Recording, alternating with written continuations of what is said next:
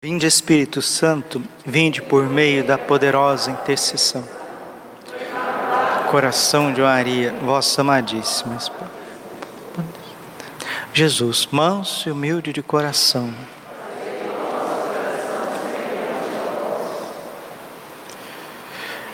Jesus estava expulsando um demônio mudo. Tem demônios que no exorcismo eles fazem muitas peripécias, gritam, blasfemam, uivam, dizem horrores, mas os piores demônios não são aqueles que fazem uma festa quando estão sendo expulsos, mas os demônios mudos.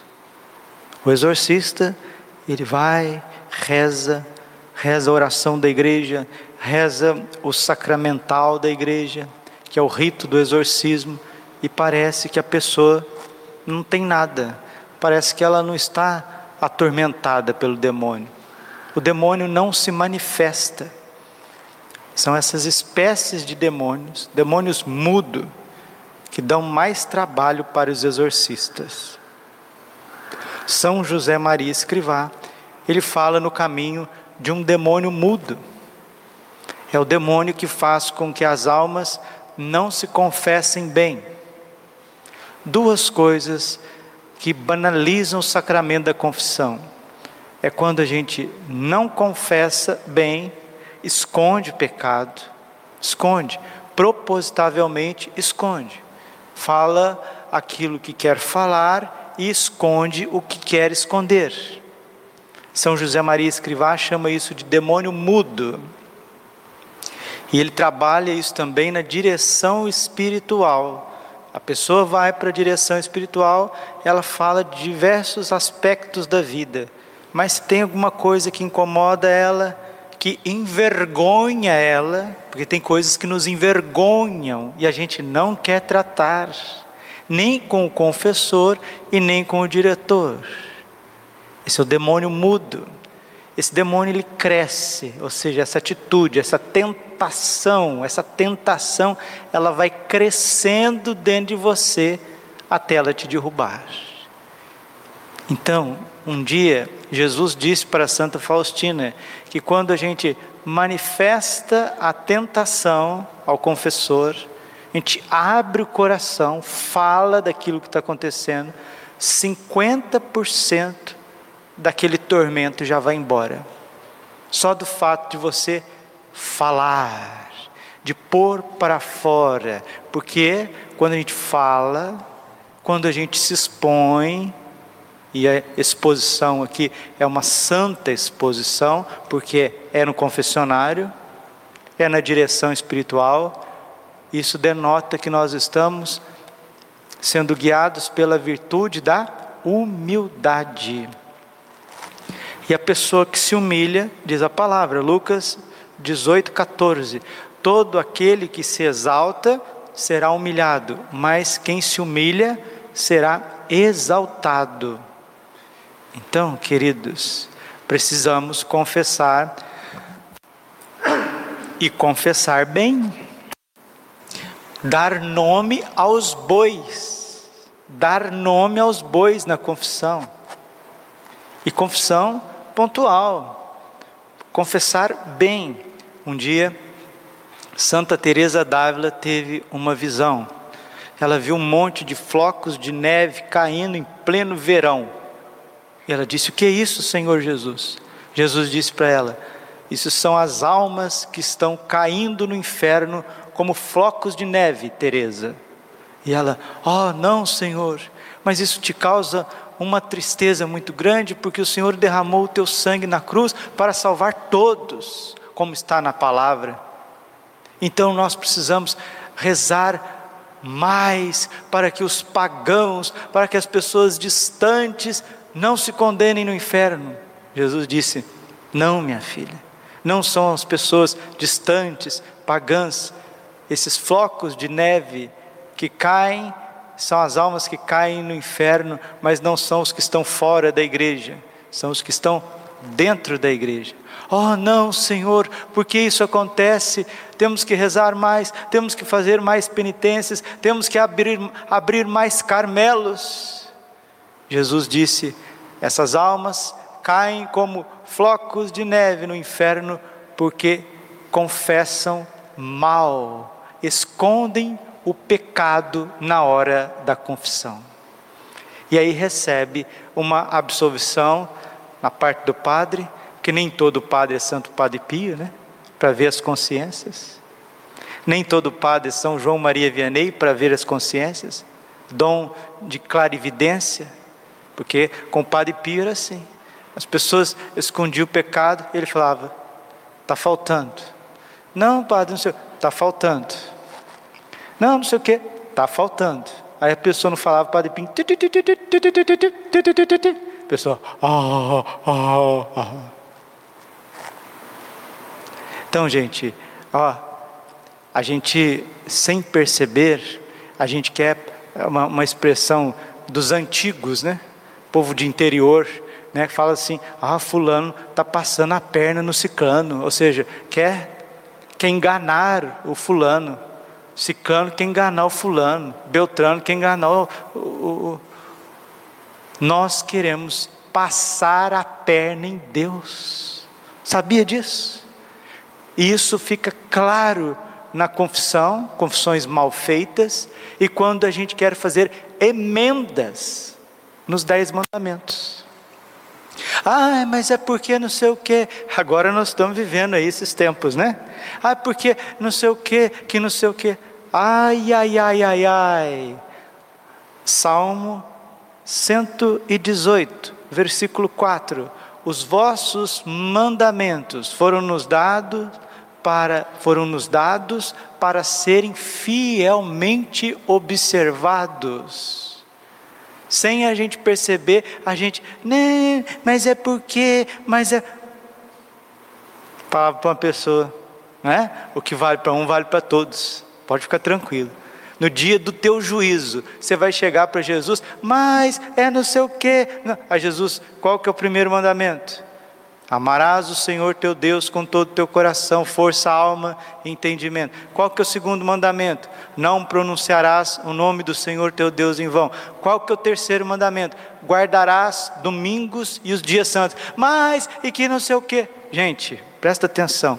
Quando a gente fica com mais, mais, mais diante dos mandamentos, a atitude é tão cega, tão soberba, que ela está dizendo assim: Deus que se converta. Ah, padre, mas que radicalidade que é essa? Que inflexibilidade que é essa? Deus, Deus é, é misericordioso, ele, ele nos compreende. Deus é misericordioso e Ele é compassivo, Ele é compreensivo, mas diante do que é certo e do que é errado, Ele é fulminante, como uma espada de dois gumes. Mateus capítulo 5, versículo 37. Que o vosso sim seja sim, que o vosso não seja não. O que passa disso vem do demônio. O demônio, o luciferanismo, o satanismo, que vigora muito grande no século 20 e 21. A doutrina luciferana, ela, ela tem como propósito isso: conciliar o bem e o mal. O bem e o mal podem viver tranquilamente juntos, não tem importância. Por isso que tem chãos, né? Esses tem o chão, muitas vezes é quadriculado de preto e branco. Você já viu? Você já viu por aí? Chãos de preto e branco. É, é luciferanismo puro. Bem e mal. Eu quero bem, quero bem da sociedade. Eu quero a saúde da sociedade, que as pessoas têm que ficar boas de saúde. Nós estamos vivendo num tempo de calamidade. Nós estamos vivendo num tempo de pandemia, de sindemia. Uns já estão falando de sindemia, que é mais correto, né? Diz que a pandemia não vai embora enquanto não combater a sindemia. O que é sindemia? Que esta pandemia está levando pessoas que têm comorbidades então tem que combater aquilo que leva as pessoas ao óbito. Mas isso é um caso de saúde pública. E eles não querem saúde para as pessoas. Você acha que eles estão preocupados com a saúde física das pessoas? Querem matar crianças no ventre da mãe? Querem mudar a natureza do homem e da mulher? Querem pisar no dia do Senhor?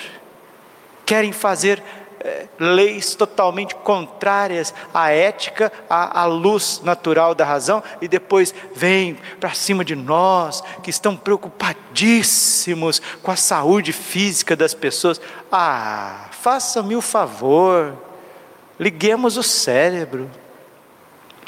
Nós precisamos pedir a Deus nosso Senhor a saúde do corpo e da alma? Sim. Nós precisamos pedir a iluminação para que a ciência, a boa ciência, a santa ciência, pessoas que verdadeiramente querem o bem, encontrem uma vacina, encontrem uma solução. Sim, tudo isso é muito pertinente. Precisamos tomar cuidado, precauções anteriores com a nossa saúde física, com a nossa imunidade. Sim, sim. Precisamos ter a, as restrições sanitárias também, tudo isso é bom senso. Agora, achar que a elite mundial, que é luciferana, luciferana, adora Satanás, que é o bem das pessoas? Não, isso é uma agenda de destruição. E Jesus está dizendo para nós no Evangelho que hoje, Lucas 11, 23, quem não está comigo está contra mim, e quem não recolhe comigo dispersa. Então, meus queridos, vamos pedir a São José, nós estamos dentro da novena de São José, hoje é o segundo dia. São José é o santo mais importante da igreja. Depois da Santíssima Virgem Maria, ele recebe um culto de protodolia, ou seja, a primeira veneração da igreja é o santo patriarca José, pai nutrício do menino Jesus, esposo castíssimo de Nossa Senhora. Recorramos a São José nos tempos de calamidade, nos tempos de pestes, de guerras, tempos difíceis. Peçamos a São José que nos dê o dom da humildade que nos deu o dom da justiça. São José é tido na Bíblia como homem justo. O que, que é justiça? Eu chego diante do confessor e é justo que eu confesse os meus pecados. Eu olho para os mandamentos, é justo que com a graça de Deus eu viva os mandamentos. Porque se a gente ficar escondendo pecado, ficar maquiando pecado, como disse nosso Senhor para Santa Teresa d'Ávila disse e mostrou: almas assim caem no inferno como flocos de neve. Um dia uma mulher chorava muito, muito, muito na igreja, no banco da igreja. Padre Pio saiu da confessionária, foi até ela, bateu no ombro, falou algo no ouvido da mulher, deu uma bênção e diga e disse para ela: Minha filha, eu te digo porque você suporta. É uma mulher de oração não adianta, não adianta chorar pelo seu marido, ele está no inferno.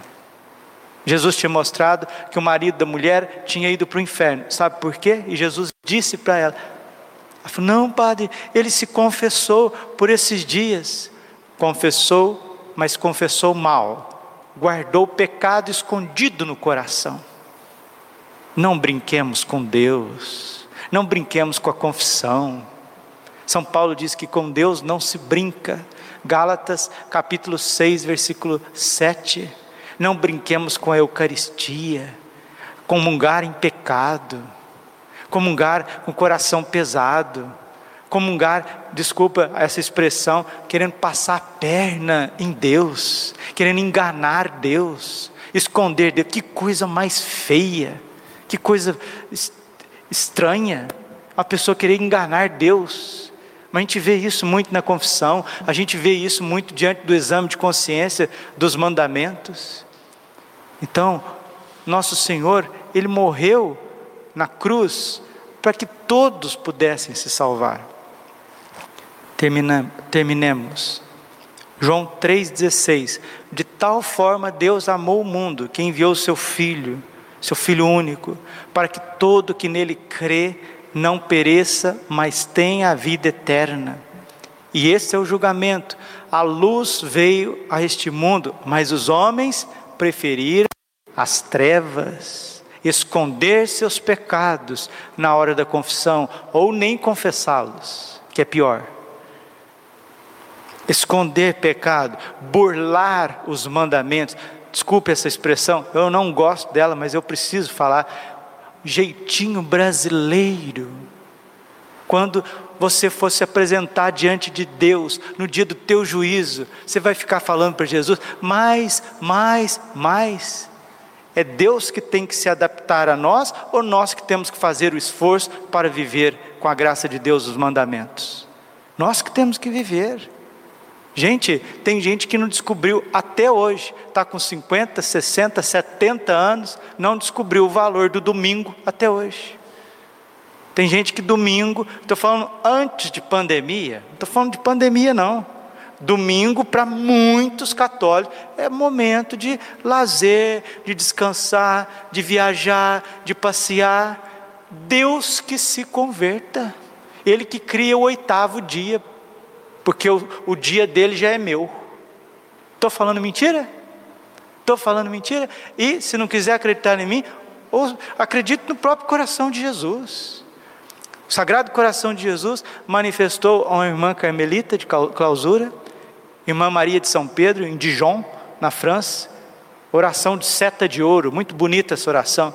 Jesus ditou essa oração da seta de ouro, pediu para que fosse rezada, rezada todos os dias, recitada todos os dias, que aqueles que o assim, assim o fizessem, penetraria docemente no seu coração.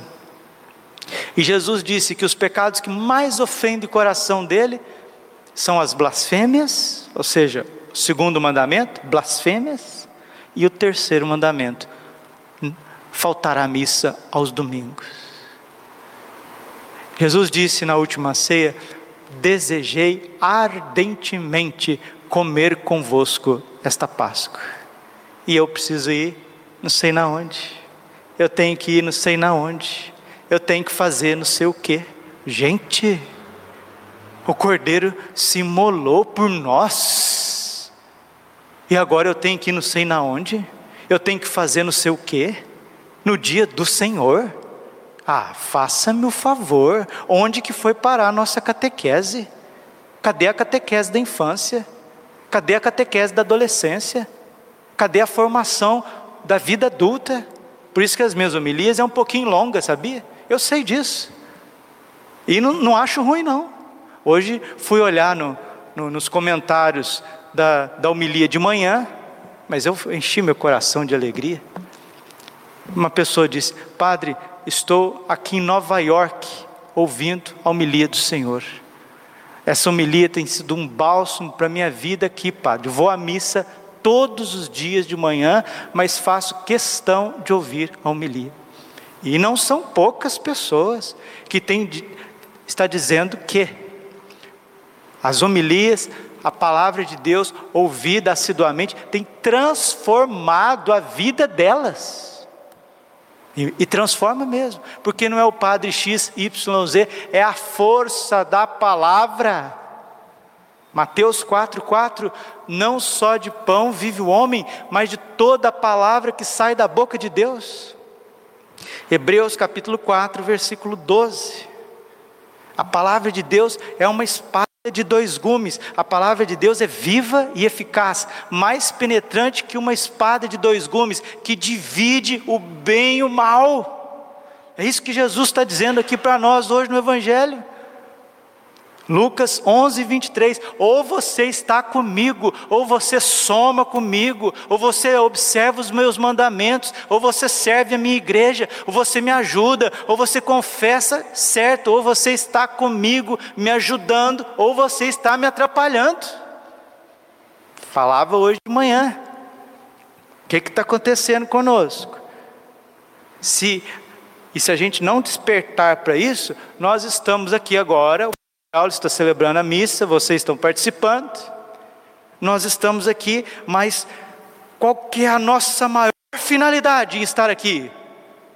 Ah, minha finalidade, por mais ela seja, por mais importante que ela seja, muitas vezes a nossa finalidade em estar aqui, se não for a glória de Deus, se não for para amar a Deus de todo o nosso coração, com todo o nosso ser, se não for para adorar o Santíssimo Sacramento, se não for para realmente ser santo, nós estamos fazendo da igreja de Deus, dos sacramentos de Deus, um meio para os nossos interesses.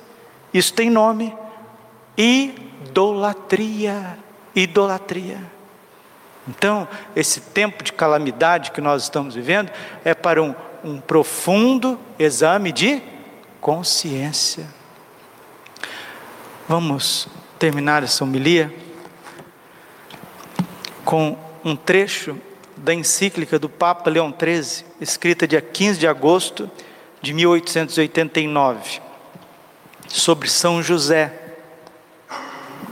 Quam pluris. E na encíclica, o Papa Leão XIII, ele nos exorta, nos convida, nos convoca a invocar São José com mais assiduidade em tempos calamitosos, em tempos difíceis. Diz assim o Papa Leão XIII. Embora já tenhamos ordenado, a encíclica é Quam Pluris, sobre São José. Embora já tenhamos ordenado por várias vezes que se fizesse em todo o mundo especiais orações e se recomendassem fervorosamente a Deus os interesses do catolicismo, não cause, todavia, admiração a alguém o fato de julgarmos necessário inculcar de novo este dever. O Papa está dizendo, na sua encíclica sobre São José, que é preciso rezar com mais afinco para que Deus livre o catolicismo das garras do mal do demônio e dos homens maus que se aliaram aos demônios. Estão cheios por aí. Nos tempos calamitosos, especialmente quando o poder das trevas parece tudo usar em prejuízo da cristandade, a igreja costuma sempre invocar súplice a Deus, autor e vingador seu, com maior fervor e perseverança, interpondo também a mediação do santo patriarca São José, em cujo patrocínio mais confia para encontrar socorro, entre os quais se acha em primeiro lugar a augusta Virgem Mãe de Deus. Da fervorosa prece e da esperança depositada na divina bondade, cedo ou tarde se vê o fruto dessa oração, desta invocação. Peçamos a São José que nos livre do demônio mudo, desse orgulho que faz a gente esconder o pecado, seja na confissão, seja na direção. Peçamos a São José que tire esse espírito de trapaça, de querer burlar os mandamentos, principalmente o domingo, dia santo do Senhor. E peçamos a São José que livre a igreja de comunhões sacrílegas, e nos livre desta peste, desta pandemia do Covid-19, do coronavírus. Mas eliminando as pestes da alma, as pestes físicas também vão embora. Glória ao Pai, ao Filho e ao Espírito Santo, como era no princípio, agora e sempre. Coração imaculado de Maria, confiança, saúde, vitória.